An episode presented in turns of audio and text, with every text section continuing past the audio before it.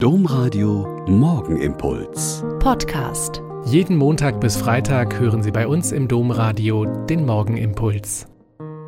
Wieder mit Schwester Katharina, Franziskanerin aus Olpe. Ich wünsche Ihnen einen guten Morgen und wir beten jetzt zusammen den Morgenimpuls.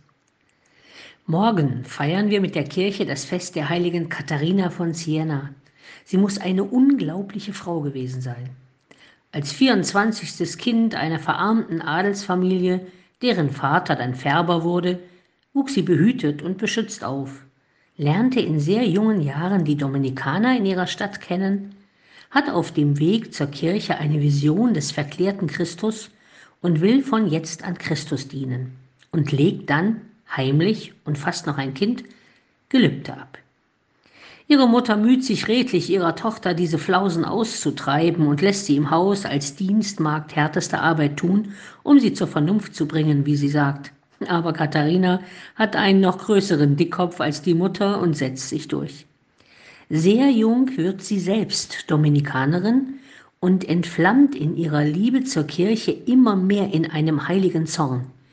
Über die Zustände der Kirche schreibt sie flammende Briefe, die sie mehreren Sekretären gleichzeitig diktiert, und sie hat keinerlei Furcht, sich mit Päpsten und Kaisern und Königen anzulegen.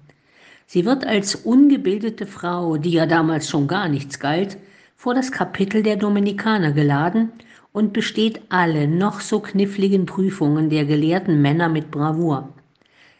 Einer ihrer vielen Briefe ist an Papst Gregor XI. gerichtet.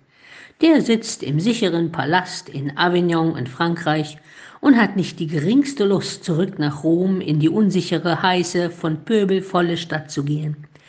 Aber Katharina schreibt ihm, wenn Sie bisher nicht recht entschlossen gewesen sind, so bitte und beschwöre ich Sie, von nun an als mutiger Mann zu handeln und Christus nachzufolgen, dessen Stellvertreter Sie ja sind. Fürchten Sie nichts, liebster Vater, weder die Stürme, die Sie bedrohen, noch den grollenden Aufruhr. Wachen Sie über die Angelegenheiten der Kirche, setzen Sie gute Hirten und in den Städten gute Obrigkeiten ein, denn die schlechten Hirten und die schlechten Obrigkeiten sind die Ursache der Auflehnung. Kehren Sie nach Rom zurück, zögern Sie nicht mehr. Ihre Säumigkeit hat schon viel Verwirrung entstehen lassen, und der Böse versucht alles, um ihre Rückkehr zu verhindern. Mut, heiliger Vater, keine Nachlässigkeit mehr. Das ist mehr als deutlich, hat aber Wirkung gezeigt, und der Papst ist tatsächlich nach Rom zurückgekehrt.